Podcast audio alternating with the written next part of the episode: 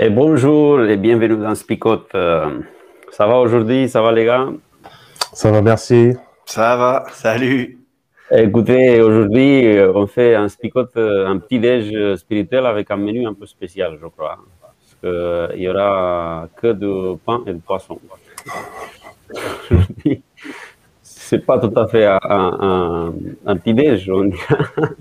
Et après, en même temps, je ne sais pas si on a assez pour tout le monde. Qu'est-ce que vous en pensez? Moi, je, suis prêt, regardez, j'ai amené quelque chose. Voilà. Ah. Mais j'avais pas de poisson. Est-ce que vous avez amené quelque chose J'avais une boîte de macro à la maison, mais j'ai oublié de la prendre ce matin. Ah, on multiplie quoi sinon?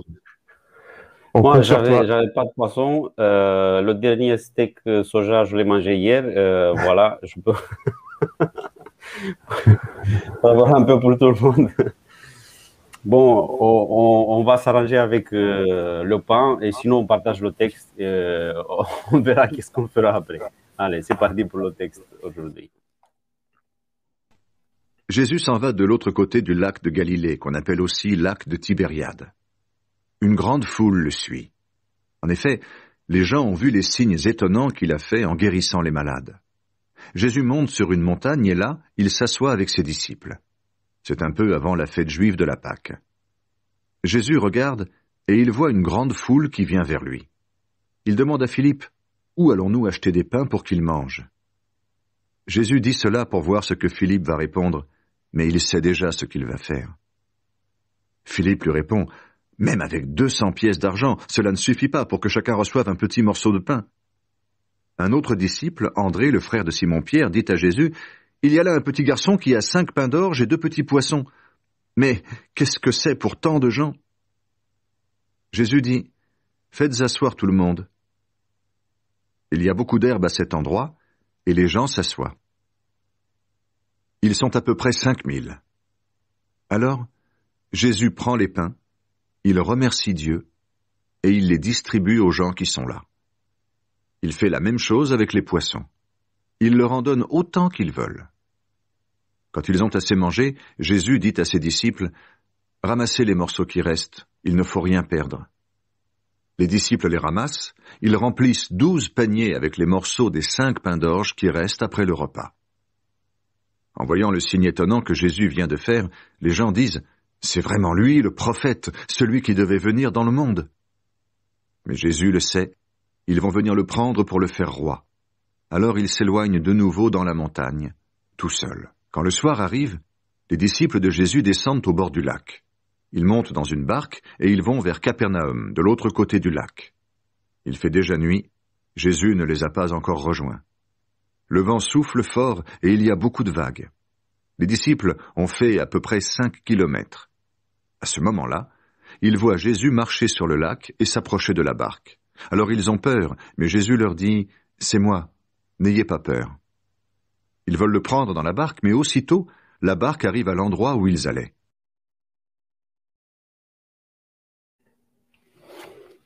Voilà euh, le texte.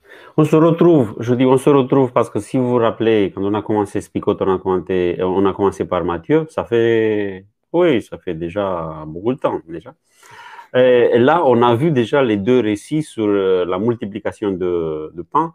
Et même si on, les a déjà vus, je crois que Jean, il apporte des choses qu'on n'a pas retrouvées chez, chez Matthieu. Et pour moi, c'est ça un peu la, richesse, euh, la richesse de la parole. Non Parce que là, on a euh, le point de vue de, Jean sur la multiplication des, pains. Il l'évoque une seule fois. C'était Matthieu qui a évoqué les deux moments de la, multiplication de pain. Qu'est-ce que qu'est-ce qu'il nous transmet Jean à travers cet épisode de la multiplication des pains? Eh bien, allez, moi je commence. Euh, la première chose que, en relisant ce texte là ce matin, ce qui m'a frappé en fait, c'est euh, la recherche. Alors, euh, vous allez comprendre ce que je veux dire, mais la recherche de confort que Jésus va avoir pour tous ces gens qui sont là. bord de lac, petit endroit avec de l'herbe, c'est pas du, de la caillasse, du sable ou quoi que ce soit. Nourriture en abondance, parce qu'ils mangent autant qu'ils veulent. Mais bon, c'est pas parce qu'on est bien installé euh, qu'il faut non plus qu'on fasse des déchets et que euh, et qu'on laisse cette nourriture s'abîmer. Donc on récolte à la fin. Il y a quelque chose d'assez surprenant justement dans ce récit sur le sur cette euh, sur ce confort, enfin sur cette bienveillance que, que Jésus a vis-à-vis de tous ces gens qui sont là. Mais à un moment donné, ça dérape.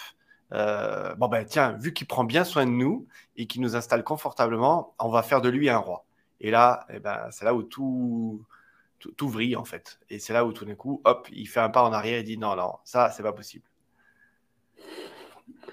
Oui, en même temps, il y, a, une certaine anticipation. Il anticipe, euh, parce que Jésus, il anticipe un peu tout. Il va de l'autre côté de Tibériade. Il voit la multitude. C'est lui qui pose la question à, à Philippe. Après, il anticipe le fait qu'ils veulent le faire roi. Il s'en va. Il ne reste, pas, il reste pas là. Et après, il revient, la, il revient un peu la, la nuit euh, en marchant sur, sur l'eau. C'est intéressant. Il ne veut pas être roi, mais il marche sur l'eau quand même. C'est ça. Je pense qu'ici, il y a vraiment une attention particulière de Jean de présenter Jésus comme le Messie. Euh, on avait au chapitre précédent une polémique entre les scribes, les pharisiens, les docteurs de la loi par rapport à l'autorité de Jésus. Et Jésus leur disait, bah, c'est pas moi qui vous juge, c'est Moïse, parce que si vous aviez mis votre foi réellement en Moïse, vous m'auriez cru. Et ici, au chapitre 6, on présente justement Jésus dans tous les éléments qui devraient nous conduire à croire en lui. Mais à chaque fois où on veut se l'approprier, c'est-à-dire soit le faire roi, soit le faire monter dans la barque, eh ben, il y a un obstacle qui fait que Jésus euh, ben, se, se soustrait finalement à notre volonté de possession de sa personne. Euh, puisque j'aime beaucoup dans la deuxième partie euh, au moment où ils veulent le faire monter dans la barque, ben, pouf, ils arrivent, ils touchent terre, et c'est exactement là où ils devaient euh, se rendre. Donc Jésus n'a pas eu besoin finalement de monter sur la barque.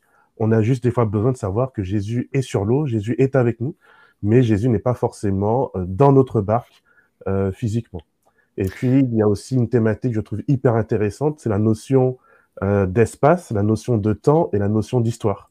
On nous dit c'est le prophète qui devait arriver dans le monde. Donc Jésus est vraiment présenté comme étant celui qui s'inscrit dans notre histoire, dans l'histoire des hommes, et qui du coup va y agir, même si il ne le fait pas de la manière dont on le voudrait. Il y a aussi la notion de temps. Euh, dans le désert, lorsque le peuple reçoit la manne et qu'il en reste pour le lendemain, c'est qu'on se prépare à entrer dans le sabbat. Et Jésus, eh ben, c'est le sabbat euh, qui nous est promis, le repos éternel qui nous est promis. Et puis, il y a la notion euh, d'espace, l'endroit par excellence où on est censé pouvoir trouver les bénédictions de Dieu, pouvoir trouver euh, de quoi manger, ben c'est le temple, parce que la dîme à l'époque, dans ce testament, était prévue non pas seulement pour nourrir les prêtres, mais aussi et surtout pour nourrir la veuve, l'orphelin, l'immigré, le pauvre. Or ici, Jésus se présente comme étant celui qui nourrit les foules et qui fait ce que le temple aurait dû faire. Donc Jésus reprend ces trois éléments d'une manière dans ce chapitre que je trouve vraiment sympathique. Mmh.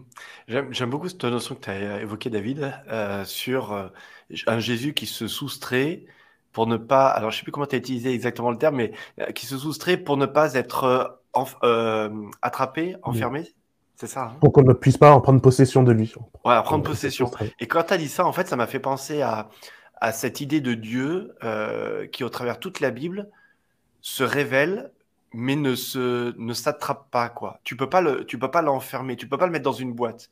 Et euh, alors il y a un très bon livre que je vous recommande de Jean-Claude Verica sur euh, Dieu sans domicile fixe justement sur cette réflexion de se dire qu'à chaque fois qu'on a voulu enfermer Dieu dans un lieu sacré, dans un dans un temps particulier, euh, ben, il y a cette idée d'un Dieu qui se soustrait parce qu'il ne veut pas se laisser saisir. Il veut il veut qu'on le rencontre, mais il veut pas qu'on l'enferme et qu'on le bah, l'idée des, dix paroles, hein, euh, tu ne fais pas de représentation. Faire une représentation d'un Dieu, se tailler une forme de Dieu, hein, dans le rocher, dans le bois, dans ce que vous voulez, c'est enfermer Dieu quelque part. Et, euh, c'est ce que ce texte m'évoque, en tout cas quand tu l'as évoqué comme ça, David, cette idée d'un Dieu qui va être présent à nos côtés, euh, mais que je ne peux pas posséder. Je peux pas l'enfermer, je peux pas en faire ce que je veux. C'est pas Dieu n'est pas une marionnette et c'est pas à moi de décider s'il sera roi ou pas quelque part dans le, dans le sens euh, roi euh, épée bouclier et tout ça, hein, pas dans le sens roi glorieux. Quoi. Et je trouve que cette notion elle est, elle est intéressante d'un Jésus présent qui prend soin de moi mais qui, quand tout d'un coup, je, vais, je veux l'instrumentaliser, parce que c'est un peu de ça dont il est question ici. Alors, je ne sais pas si je peux dire il fuit, euh, mais tout d'un coup, il se soustrait, il, euh, il échappe à, ma, à mon contrôle. Et c'est une bonne chose quand même, ça, je pense. Après, euh, je trouve intéressant aussi le fait que la, la, fête de la Pâque, elle est mentionnée, parce qu'on n'était pas loin de la, de la fête de la, la Pâque.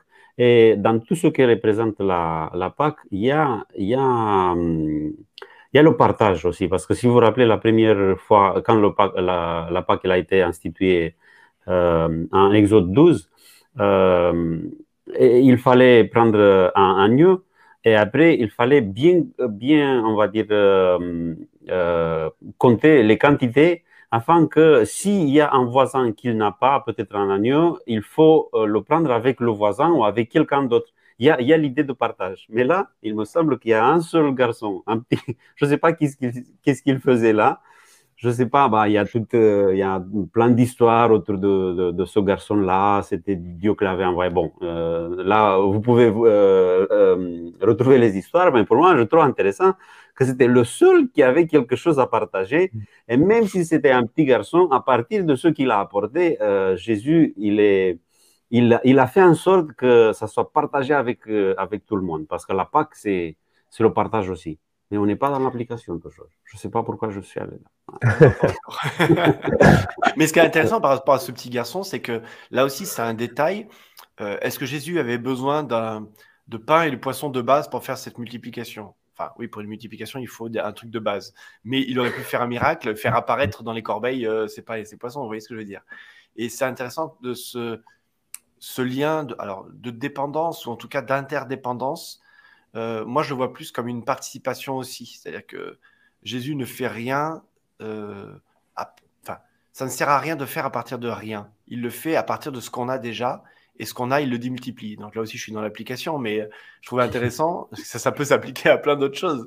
Euh, mais voilà, un Jésus qui, on y reviendra tout à l'heure, alors promis, mais un Jésus qui applique, qui, qui part de ce qu'on a en fait, et qui part pas de rien. Il va pas nous, nous imposer quelque chose euh, avec lequel on ne saurait pas ou comment ça marche, mais il part de ce qu'on a, et ça, il va le faire grandir et le démultiplier. Quoi. Après, il y a l'idée Vas-y. Euh, oui, David. non, je pense pas que ce soit un hasard que ce soit un petit garçon, puisque, bon, sur les 5000 hommes présents, sans compter femmes et enfants, je pense pas que ce soit le seul qui ait eu de quoi manger, mais en tout cas, ça a été le seul qui ait accepté de le partager. Or, dans les évangiles, Jésus rappelle assez souvent que, à moins qu'on ne revienne comme des petits enfants, on n'aura pas accès au royaume des cieux. Donc, je pense que ce soit un petit garçon euh, n'est pas quelque chose de surprenant. Puis la deuxième chose que je voulais dire, c'est à la fin de ce passage, Lorsqu'au verset 20, Jésus leur dit C'est moi, n'ayez pas peur. Euh, le c'est moi, en fait, c'est la même phrase que la Septante traduit dans l'Ancien Testament pour euh, le je suis de Dieu. Donc, il y a vraiment une insistance sur le Jésus qui à la fois euh, celui qui donne la manne, celui qui multiplie, celui qui est la présence divine, celui qui a autorité sur les éléments de la nature. Enfin, on ne pourrait pas faire une meilleure description de Dieu, de Jésus, pardon, en tant que Dieu ici. Et pourtant, en même temps, là où on s'attendrait à ce qu'ils partent dans une révolution politique, euh, enfin, imaginez un général qui peut nourrir ses armées avec cinq pains de poisson et qui n'a pas besoin de lignes euh, logistiques, euh, etc. Enfin, il est le général parfait pour délivrer Israël. Et pourtant, il leur dit, bah, je suis pas venu pour ça. Un peu J'ai cru que tu avais fini. je disais, c'est un peu frustrant, je pense, pour eux, de se dire que Jésus n'agit pas. Euh, et je crois que c'est la même tentation pour nous aujourd'hui. On voudrait transformer souvent le christianisme dans une forme de lutte politique, alors que finalement, je crois que le texte ici nous rappelle que Jésus n'est pas venu pour ça. Alors, en résumé, euh, alors il y a Laurence qui pose une question. est-ce que le fait que ce soit un enfant qui ait les poissons évoque quelque chose? Je crois qu'on y a répondu euh, en partie. Hein? Je ne sais pas s'il y a besoin de compléter.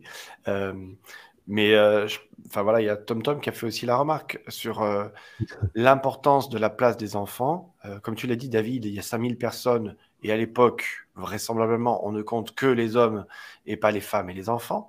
Mais là, du coup, dans le texte, tout d'un coup, il y a un focus qui est fait sur un enfant. Donc, euh, ça relève quand même cette, chose importante qu'on laisse de la place aux enfants. Et, euh, tu l'as dit, Cornel aussi, on est aussi dans un contexte d'évocation de la Pâque. Et on sait que par contre, quand on est dans le contexte de la Pâque, les enfants ont une place très importante. Donc il y a quand même, euh, c'est David qui tu disais, tout à l'heure en off, ce, riche, ce texte extrêmement riche, avec tout un tas de détails.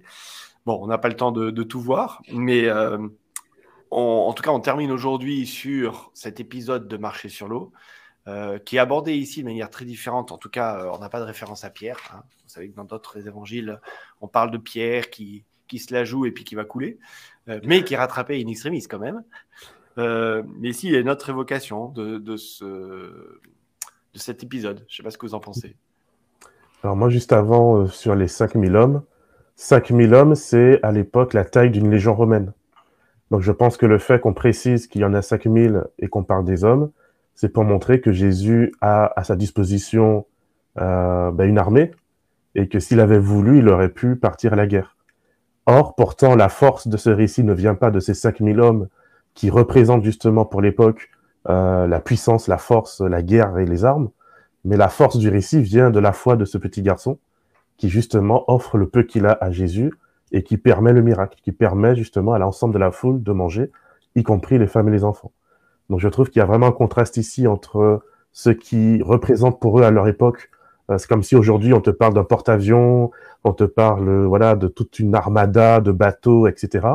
Mais c'est un petit bateau de pêcheurs qui finalement devient le centre du récit et qui euh, déclenche en fait le miracle de Jésus.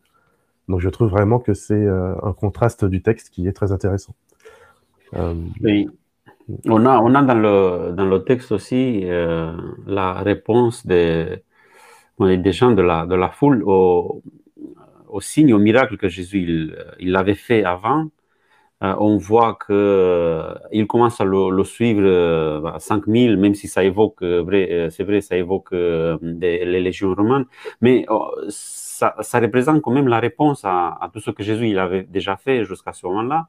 Et après, on le voit, Jean, il ne le mentionne pas, mais un peu plus tard, ils vont revenir parce qu'ils se disent, si Jésus nous donne à manger d'une manière gratuite, mais pourquoi pas euh, Mais euh, même s'il y a cette euh, multitude qui vient voir Jésus parce qu'il faisait des, des, miracles, on le voit, ça, a déjà, ça a été déjà dit, on le voit comme à la fin, il ne reste pas là pour se dire, voilà, ce que je peux faire pour vous, et même je vais faire plus.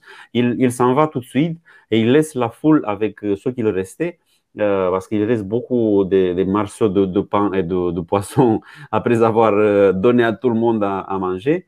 Je ne sais pas qu'est-ce qu'ils font avec ça? que je, je, crois que chacun va prendre un peu. C'est un doggy bag. en tout cas, il y a de quoi avoir un par, par disciple. Donc, des fois que, en plus, en rentrant chez toi, ça se démultiplie encore, euh, tu es tranquille pour quelques semaines, tu vois. Je ça s'arrête pas. Et je reviens sur l'importance de ce, ce, petit, ce petit garçon parce que euh, euh, on disait que ça représente peut-être la, la jeunesse dans l'Église. Parfois, on se dit, bah, c'est la, c'est le futur de l'Église. Voilà, c'était le présent parce qu'à partir de quelque chose qui était vraiment présent, le garçon qui était là, ce qu'il avait et l'envie qu'il avait de partager, comme tu as dit, j'avais euh, pas pensé à ça, David que peut-être qu'il y avait plus de monde, mais c'était le seul qui voulait vraiment partager.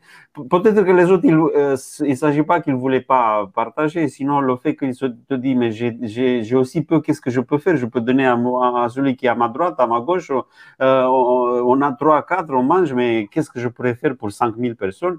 Ils ne pensent pas à ça, ils donnent, Jésus, il multiplie.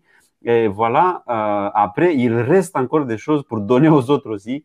Euh, parfois, on se dit, bah, on n'a pas trop grand-chose à, donner, mais avec le petit qu'on donne, et voilà, je suis encore dans l'application, mais c'est comme ça aujourd'hui. Ouais, bon. Justement, j'attendais d'envoyer le jingle. c'est difficile de ne pas tout de suite appliquer, partir dans l'application, parce que voilà, un, petit geste, euh, le petit garçon euh, qu'il fait, et on va nourrir 5000 personnes, et en plus, après, il reste pour donner aussi aux autres.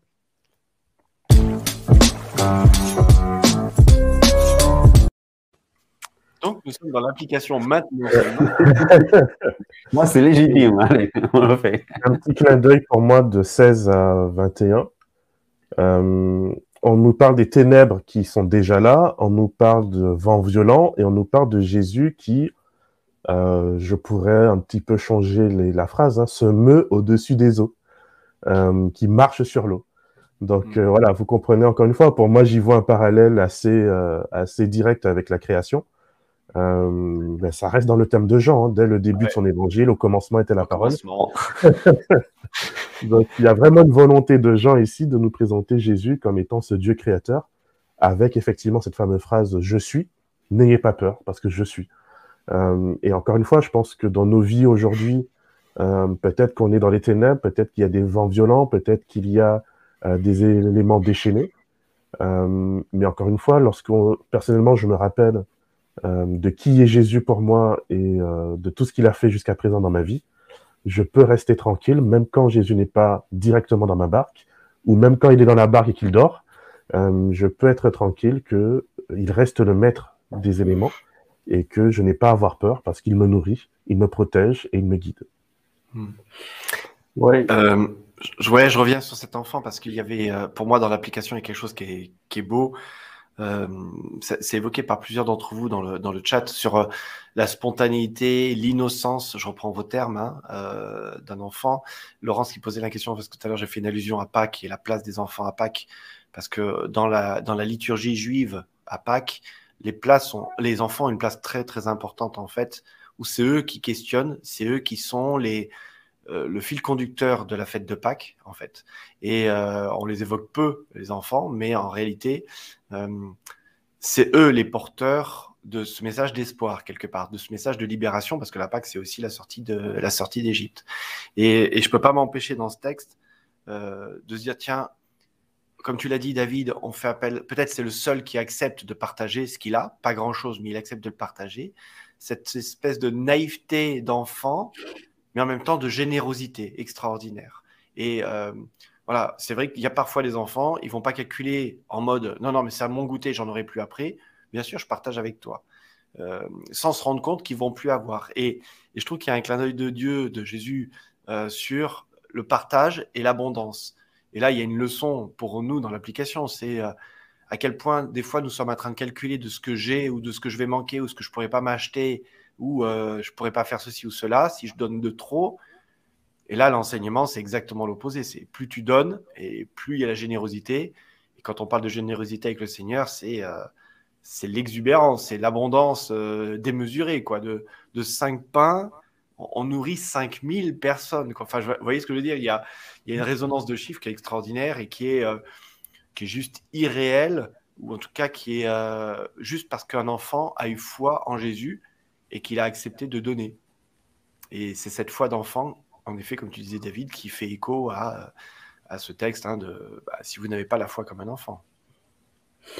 Oui, je, je voudrais revenir sur ce message. Euh, c'est toi, Philippe, qui l'avait dit. Je crois qu'on a commencé avec ça. Le fait que Jésus, il prend soin des, des gens, euh, de tous ceux qui sont là.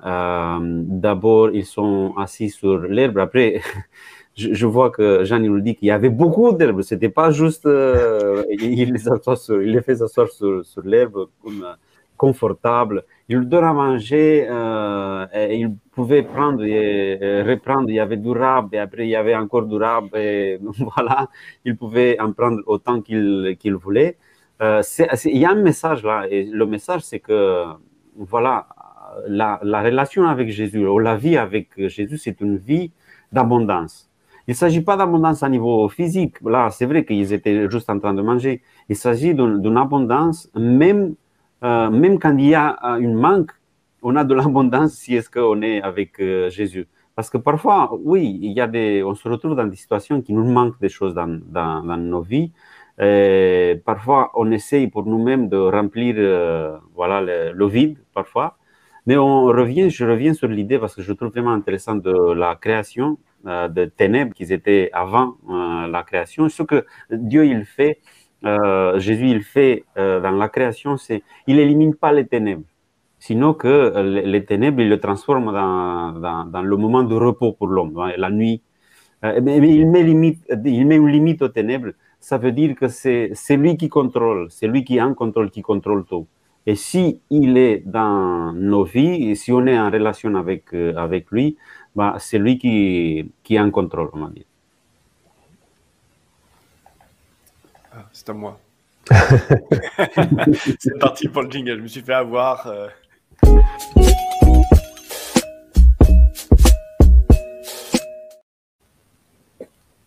Voilà, il, y avait, il y avait beaucoup de commentaires. C'est pour ça que j'étais en train de lire les commentaires. Les je t'écoutais d'une oreille, hein, Cornel. Euh, c'est pour ça que j'en ai deux d'oreilles. Allez, c'est parti pour les paroles choc. Je pense qu'il y a de quoi faire ce matin. Euh, alors, allez, j'en ai une avant qu'elle me qu'elle m'échappe. Euh, je vous la partage. Euh, eh ben, je l'ai perdu, ça y est. Euh, ah oui, si toi aussi tu veux faire confiance au Seigneur, pense qu'il peut transformer ta sardine en thon. Oula, d'accord. Je sais pas si tu es gagnant dans l'échange, mais d'accord. le thon, c'est plus gros. Donc, moi, je dirais, n'aie pas peur, je suis et là avec toi.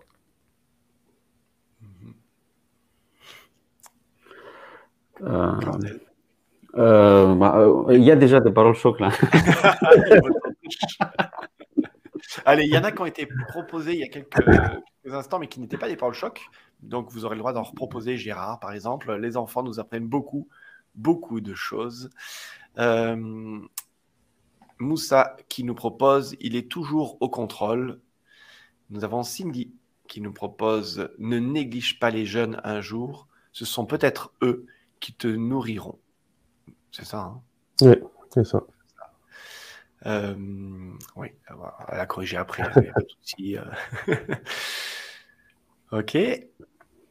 Euh, Roland qui nous propose euh, Jésus transforme le désert en abondance. C'est vrai. Et Pierre qui nous propose Restons dans la barque, Jésus veille sur nous. Et voilà. Et ma parole choc euh, Jésus est capable de multiplier plusieurs fois ta foi. bien joué, bien joué. A Laurence fait un commentaire. Coucou Laurence. Ok, je vous propose, euh, s'il n'y a pas d'autres paroles choc, qu'on puisse euh, peut-être conclure et prier. Notre Dieu, notre Père, merci de nous rappeler que tu es le grand je suis. Tu es celui qui marche euh, dans nos tempêtes, celui qui marche dans nos ténèbres et qui apporte ta lumière. Tu es également, Seigneur, celui qui prend le peu que nous t'offrons et qui euh, peut le multiplier au-delà de nos attentes et de nos espérances. Alors je voudrais, Seigneur, euh, te confier euh, ma petite foi, nos petites foi, te confier, Seigneur, tout ce que nous avons, même si c'est peu, avec l'assurance que tu le multiplieras non seulement, Seigneur, pour nous-mêmes, mais surtout pour que cela puisse être en bénédiction pour ceux et celles qui nous entourent. Merci de nous rappeler que la véritable force ne se trouve pas, Seigneur, euh, dans nos capacités physiques, dans nos armes, dans nos ingéniosités, mais que la véritable force se trouve dans la foi que nous pouvons avoir envers toi. Merci pour tout cela. Nous te prions au nom de Jésus-Christ. Amen.